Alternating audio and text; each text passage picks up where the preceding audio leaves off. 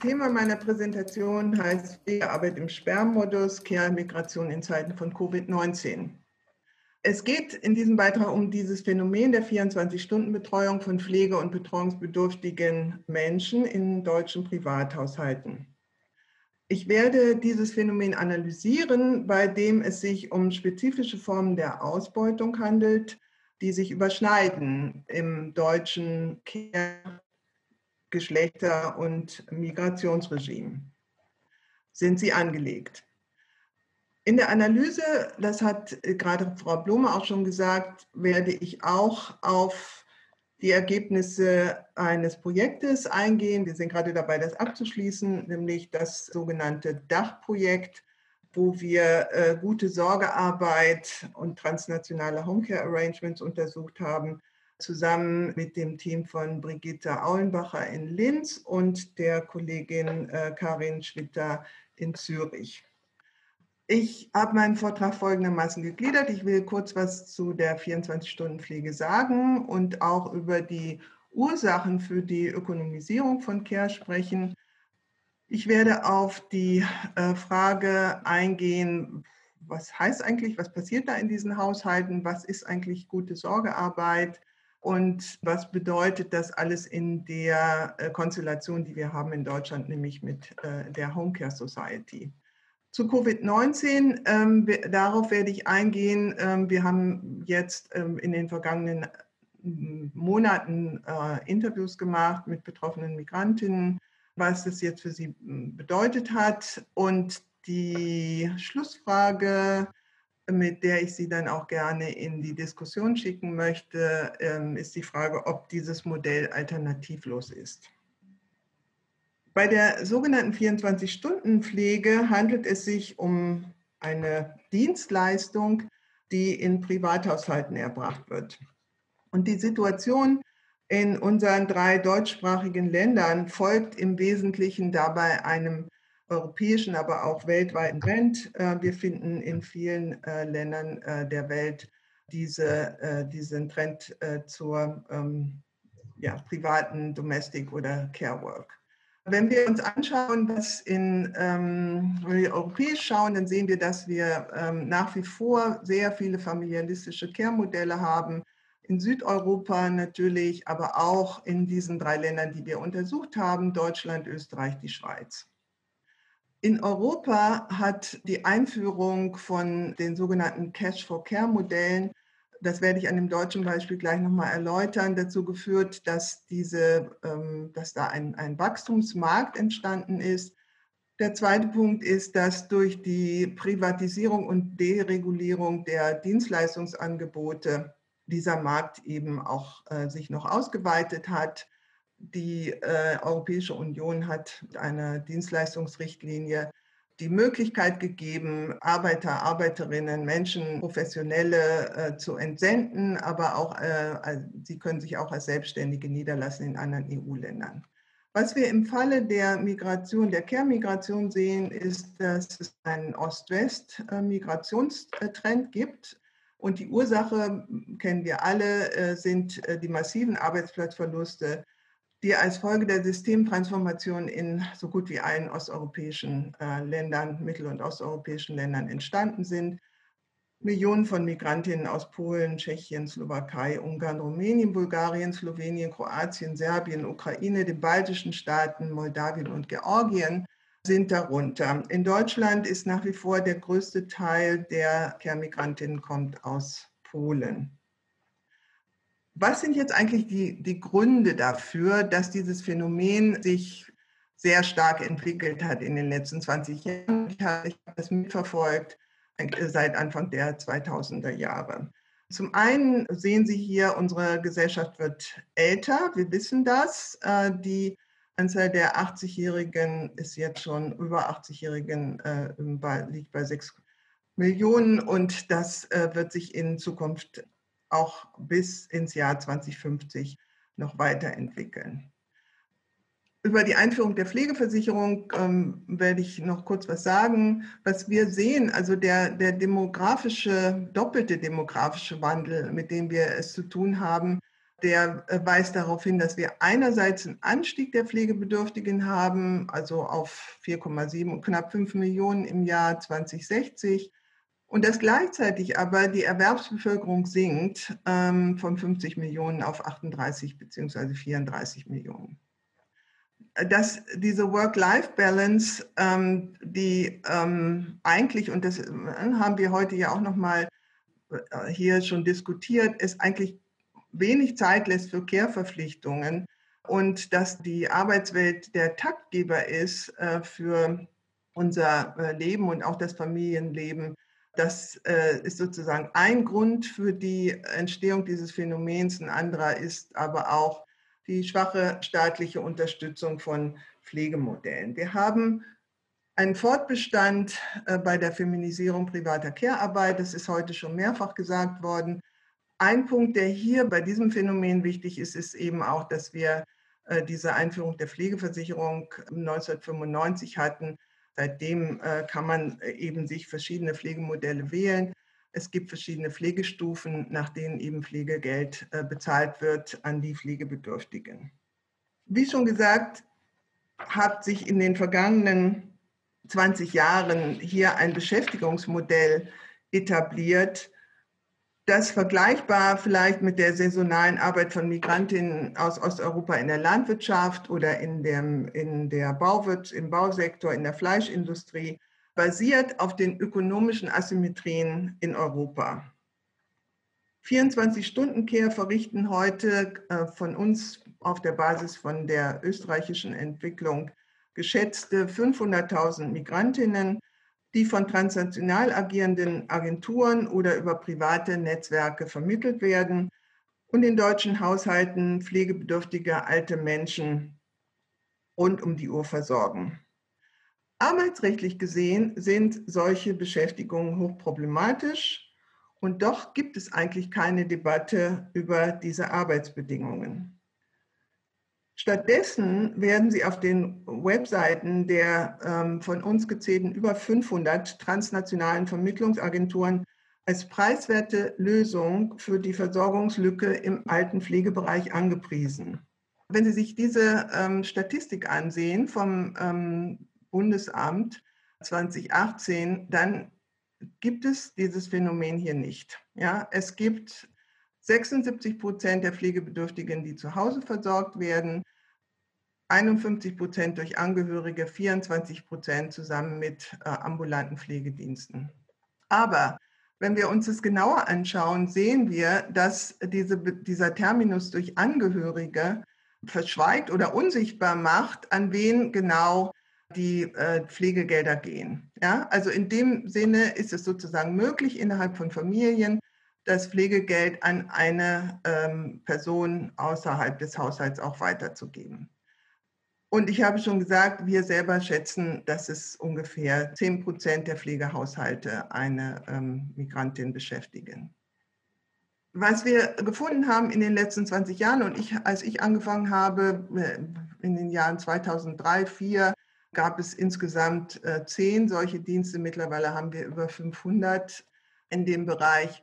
Und diese Agenturen, was machen sie? Sie bieten eben Migrantinnen an, und sie tun das ähm, in einer interessanten Weise. Also zum einen weisen sie darauf hin, dass in den Haushalten äh, Bedarfe entstanden sind. Und vielleicht nochmal zu den Bedarfen, also was sieht eigentlich dieses Pflegegesetz vor von 1995? Das äh, im hat im Paragraph SGB ähm, äh, Sozialgesetzbuch ein Prinzip verankert zur Betreuung von Pflegebedürftigen und diese Verankerung folgt dem Credo häuslich, vorambulant, vorstationär. Das heißt also, die häusliche Betreuung soll eigentlich das Normale sein. Und sie bietet eben den Angehörigen das, was ich Cash-for-Care-Modell genannt habe, über diese äh, Pflegegeldzahlung an. Dieses familialistische Modell, das wir mit Birgit V. Effinger Home Care Society nennen, setzt die Bereitschaft von Angehörigen, und das sind vorrangig Frauen nach allen Statistiken, die wir haben, voraus, diese Versorgung zu übernehmen. Es zeigt sich, dass insbesondere Pflegebedürftige, die eine Versorgung in einem Pflegeheim ablehnen und aber auch gleichzeitig nicht ihre Tochter oder ihren Sohn oder ihre Schwiegertochter dafür einsetzen äh, wollen, eben auf den Zukauf von Unterstützungsangeboten in der Live-in-Care-Betreuung ähm, zurückgreifen. Wenn wir das vergleichen, es gibt natürlich auch Angebote der ambulanten Pflegedienste, aber diese ähm, ambulanten Pflegedienste haben Arbeitszeit- und Mindestlohnbestimmungen zu berücksichtigen, was bedeutet, dass selbst für Mittelschichtseinkommen eine 24-Stunden-Pflege unbezahlbar wird. Ja, also das liegt so in der, in der Höhe von 8.000 bis 12.000 Euro im Monat. Bevorzugt ähm, wird von den ähm, Migrantinnen, die, die in diesem Bereich arbeiten, ein Rotationssystem, also wo die Betreuerinnen eben im Rhythmus von sechs Wochen oder drei Monaten zwischen dem Pflegehaushalt und dem Herkunftshaushalt pendeln. Ich werde dann nochmal später darauf eingehen, dass äh, sich dieses System in einer juristischen Grauzone bewegt. Was man jetzt aber sagen kann, ist, dass die 24-Stunden-Polin als ein Begriff, den eine Journalistin der Zeitschrift Chrismon gefunden hat, ist zum geflügelten Begriff für dieses Phänomen geworden.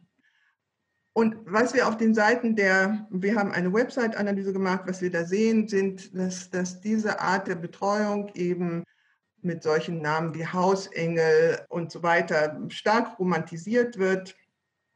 Und sie wird auch hier nochmal, also eine, ähm, äh, eine preiswerte Ersatztochter wird da angepriesen und so weiter. Und, das ist, ähm, und auf den Webseiten sieht man eben, dass die Agenturen davon ausgehen, es ist für alle Beteiligten positiv.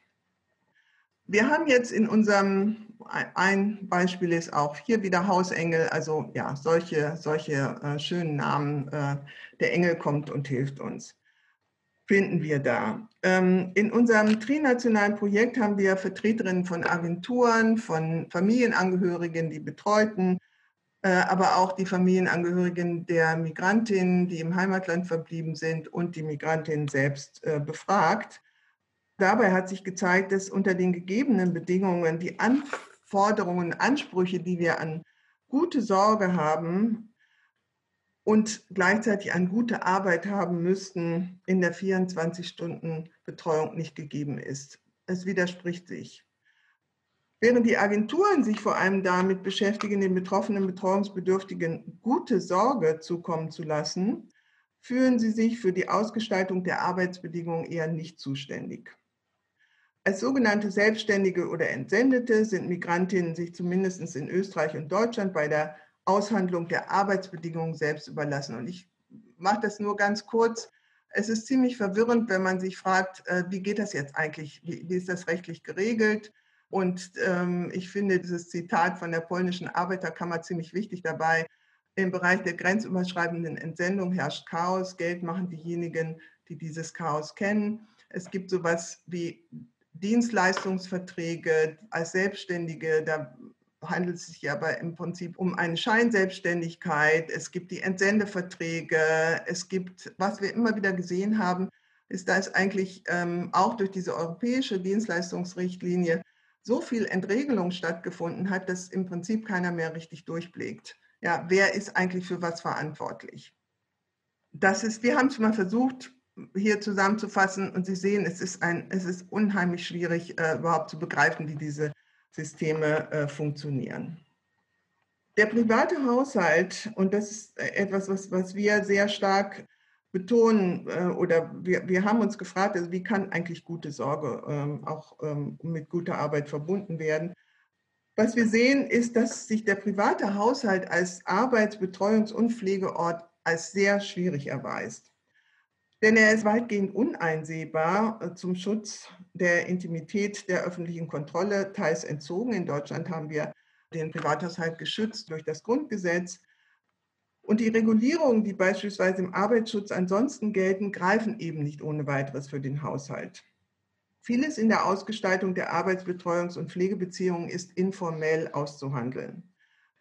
Dazu kommt noch das Zusammenleben in demselben Haushalt Grenzziehungen zwischen Arbeit, Freizeit, familiären Beziehungen und so weiter sehr schwierig macht und dadurch eben viele, viele Grenzüberschreitungen, die auch die Intimsphäre der Beteiligten und ihre persönliche Integrität verletzen, äh, zum Alltag gehören. 24 Stunden Betreuung ist eigentlich ein absurder Begriff, da kein Mensch 24 Stunden Betreuung liefern kann. Unsere Arbeitsgesetzgebung hat dafür gesorgt, dass medizinisches Personal, etwa Ärzte und Krankenschwester, die in 24 Stunden Rufbereitschaft sind, dafür einen entsprechenden Ausgleich erhalten. Wir haben jedoch viele Beispiele dafür gefunden, dass die Migrantinnen mit Babyfon schlafen und auch nachts zur Unterstützung zum Beispiel bei Toilettengängen bereitstehen müssen, dafür aber äh, nicht kompensiert werden. Die Angehörigen gehen vielfach davon aus, dass die Migrantin sich ja bei den Freizeitbeschäftigungen, die sie mit der betreuten Person teilt, also sich bestimmte Serien im Fernsehen anzuschauen oder spazieren zu gehen, da könne sie sich ja erholen. Vergessen wird dabei jedoch, dass dies keine autonome gewählte Freizeittätigkeit der Migranten ist, die ihre Freizeit, die Migrantinnen würden die Freizeit gerne anders gestalten. In allen drei Ländern, so die Ergebnisse unserer Forschung, setzt das Modell 24-Stunden-Pflege auf eine allzeitige Verfügbarkeit der Betreuerinnen. Ihre Lebenssituation im Haushalt der gepflegten Person bleibt ein weit bestimmt, ein, ein fremdbestimmtes Arrangement, bei dem sie sich im Rhythmus der Betreuten einfügen müssen, um nicht als Störfaktor in der etablierten Ordnung des Haushalts wahrgenommen zu werden. Die oftmals verwendete Charakterisierung des Modells als doppelte Gewinnsituation, also Freistellung der Angehörigen einerseits und Einkommensgewinne bei den Migrantinnen, täuscht darüber hinweg, dass sich hier wenig freiwillig fügt. Die Sorgegewinne in den, und das ist eben in unseren drei Ländern, gehen gleichzeitig einher mit Sorgeverlusten in den Herkunftsländern. Also der Begriff globale Betreuungskette ist wahrscheinlich allen bekannt, genau so was äh, passiert dann. Während nun aber in der Schweiz, Österreich und Österreich auch NGOs und Gewerkschaften auf die prekäre Situation der Live-ins und der Live-in-Pflege aufmerksam machen, ist die Lage in Deutschland äh, viel komplizierter. Also in Österreich ist dieses Rotationsmodell legalisiert. In Deutschland ist die rechtliche Situation weiterhin ungeklärt. Denn es gibt immer noch Urteile, die darauf hinweisen, dass 24-Stunden-Pflege in dem deutschen Arbeitsrecht mit dem deutschen Arbeitsrecht nicht vereinbar ist. Die Rolle des deutschen Staates haben wir deshalb als komplizenhafte Mitwisserschaft bezeichnet, da offiziell kein Einfluss auf das Marktgeschehen genommen wird, auch um dem Unmut der Betroffenen über vorhandene Sorgelücken oder Beschwerden über die zu niedrigen Pflegesätze nicht zu provozieren. Das heißt, und das haben Sie ja auch gesehen, also auch hm, das statistisch nach wie vor haben wir hier eine ganz große Lücke. Der Staat will das scheinbar eigentlich nicht so genau wissen.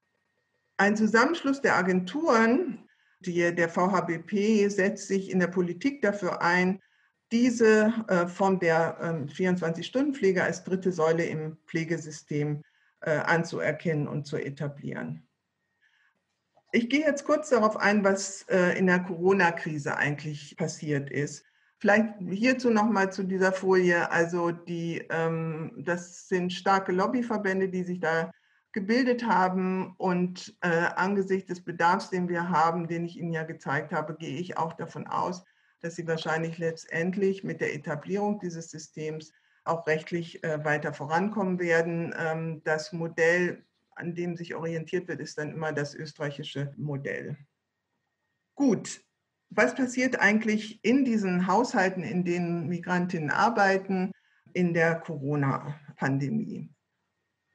Die Flucht der Pflegekräfte oder Frau K. kann nicht rein, so betitelten deutsche Tageszeitungen den Pflegenotstand in der 24-Stunden-Betreuung. Und der Verband für häusliche Betreuung und Pflege unterstrich den zunächst drohenden Kollaps Spargel wichtiger als Oma und Opa. Äh, Sie erinnern sich, dass ähm, ne, es, es, eine öffentliche Debatte gab darüber, dass Arbeiter äh, zur Spargelernte zugelassen werden sollten. Oder auch die Betreuungspersonen aus Osteuropa müssen zum Bleiben ermutigt werden. Die Corona-Pandemie wie nichts anderes bislang illustriert, dass es zwar einem unsichtbaren Virus ohne weiteres gelingt, eine enorme Mobilität zu entwickeln, Grenzen unbemerkt zu überwinden und sich überall auf der Welt niederzulassen, dass jedoch die nationalstaatliche Antwort darauf, nämlich die Schließung der Grenzen, die Mobilität von den Menschen und gerade diesen Menschen, die Pendelmigration von Care-Arbeiterinnen ausgrenzt. Die Reaktion der äh, vor allen Dingen der Agenturen bestand vor allen Dingen darin, dass sie zunächst einmal dafür plädiert haben, staatliche Sonderregelungen für diese systemrelevante Gruppe. Und da wird auch, werden auch, also die staatlichen Behörden haben ein Einsehen gehabt, das ist eine systemrelevante Gruppe. Sie wollten Quarantäneregeln lockern und in der Tat ist das auch ohne große Debatte nach einigen Wochen passiert. In Österreich, wo das Zirkulationssystem seit einigen Jahren legalisiert ist, wie ich gesagt habe, wurden Hotels für zweiwöchige, als zweiwöchige Quarantäneorte hergerichtet. Die Migranten bezahlten zwar die Unterkunft und die Verpflegung dort nicht, bekamen aber auch kein Einkommen in dieser Zeit. In Deutschland forderten die Verbände, dass den Migrantinnen Angebote gemacht werden, damit sie nicht nach Hause zurückkehren und, ähm, und sondern bleiben. Die Migrantinnen befanden sich und befinden sich dadurch in einer Loyalitätszwickmühle. Also entweder vernachlässigen sie ihre eigene Familie oder aber die von ihnen betreute Person. Aus unseren Interviews geht hervor, dass in der Tat sehr viele Migrantinnen geblieben sind, was für sie aber gleichzeitig natürlich mit einer großen Sorge auch um ihre Familie im Heimatland verbunden wird. Gleichzeitig, da dies ein Rotationssystem ist und die sozusagen der rotierende Ersatz, äh, diese Migrantinnen konnten nicht ein, einreisen, das heißt, sie mussten zu Hause bleiben und dann auch auf Einkünfte verzichten. In die in Deutschland äh, verbliebenen Migrantinnen äh, wurden von den Agenturen angehalten, das Haus nicht zu verlassen und Einkäufe besorgen zu lassen, um die Pflegebedürftigen nicht zu gefährden was in der Umsetzung heißt, dass der Lockdown für die Migrantinnen ja, die ja im metaphorischen Sinne sowieso schon im Homeoffice sind, ihre Isolation weiter verschärft. Insgesamt haben wir uns angeschaut, also welche Maßnahmen sind eigentlich ergriffen worden und was, äh, was war die Rolle der ähm, Agenturen dabei. Und was wir gesehen haben, ist, dass die politischen Maßnahmen äh, vor allen Dingen auf kurzfristige Lösungen äh, gesetzt haben, um dabei die Aufrechterhaltung des Modells der Versorgung im Privathaushalt zu garantieren. Weniger im Blick stand dabei die Frage, wie geht es eigentlich den Migrantinnen dabei? Und hier vielleicht nochmal ein Verweis darauf, auf sozusagen die Applauskultur, die sich ja ähm, in Ansätzen auch entwickelt hat in Deutschland. Sie hat sich gerade, also in, in diesem Falle, in Deutschland hat keine einzige Frau in irgendeiner Weise ne, von diesen Migrantinnen profitieren können von ähm, irgendwelchen Sonderbezahlungen, die, äh, die in dem regulierten Bereich der Kranken- und Gesundheitspflege zugestanden wurden. Die sind schon wenig genug, aber hier gab es eigentlich das auf jeden Fall vom Staat ausgehend nicht. Die Familien haben zum Teil selber versucht, dem gerecht zu werden.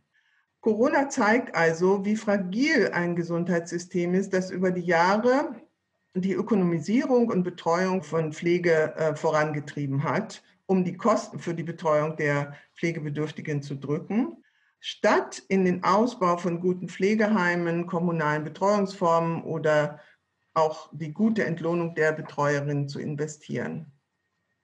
Aus unserer Sicht zeigt sich hier der Funktionsverlust und, äh, und zeigen sich die Steuerungsprobleme heutiger Wohlfahrtsstaaten, und zwar dadurch, dass wir sehen, dass das Outsourcing von Fürsorgeverantwortlichkeit zum paradigmatischen Fall des gegenseitigen Ausspielens von Prekaritäten wird verbunden mit Herrschaftsverpflichtungen. Ist dieses Arrangement alternativlos? Aus meiner Sicht keineswegs. Warum müssen Krankenhäuser, Alten- und Pflegeheime von börsendotierten Unternehmen geführt werden, deren Ziel es ist, möglichst gewinnorientiert zu arbeiten. Wie kann die stationäre Betreuung und Pflege staatlich und gemeinwirtschaftlich so ausgebaut werden, dass sie durch maßgeblich höhere Betreuungsschlüssel im Sinne guter Sorge und guter Arbeit statt der effizienzorientierten Funktionspflege zu einer Alternative werden kann. Welche finanzielle Unterstützung benötigen Familien, damit sie für die Betreuung ihrer Angehörigen eine Alternative finden, die nicht dem einzelnen Privathaushalt aufgebürdet wird, wie das jetzt der Fall ist? Hierbei bedarf es unbedingt der Hinterfragung des Live-in-Modells an sich. Unsere Forschung in den drei Ländern haben deutlich gemacht, dass ein rund um die Uhr Betreuungsbedarf nicht von einer einzigen Arbeitskraft gedeckt werden kann. Das erfordert, dass wir uns Gedanken machen über äh, Alternativen zu diesem äh, Live-in-Modell. Andere Betreuungsmodelle müssen entwickelt und aufgewertet werden. Grundsätzlich muss dafür aber auch die Deregulierung des Dienstleistungsbereichs reformiert werden und neue Kontrollmechanismen müssen eingeführt werden. Also diese, es gibt zum Beispiel kaum Kontrollen der Arbeit von äh, Agenturen ähm, und keine Kontrollen der Verträge. Insgesamt würde das aber auch heißen, dass unser Gesundheitssystem für Pflege und Betreuung alter und alternder Menschen sehr viel mehr Geld zur Verfügung äh, stellen muss. Und der Vergleich mit Schweden ist hier interessant, denn in diesem Land ist das Budget für die Langzeitpflege dreimal höher als das, äh, was die deutsche äh, Regierung dafür ausgibt. Wir müssen, denke ich, vor allem an Alternativen arbeiten. Und ja, die Mehrheit der Deutschen möchte im eigenen Haushalt gepflegt werden und sterben. Aber wollen wir das wirklich unter diesen Bedingungen? Mit dieser Frage endet mein Vortrag. Ich danke Ihnen ganz herzlich und bin gespannt auf die Diskussion. Vielen Dank.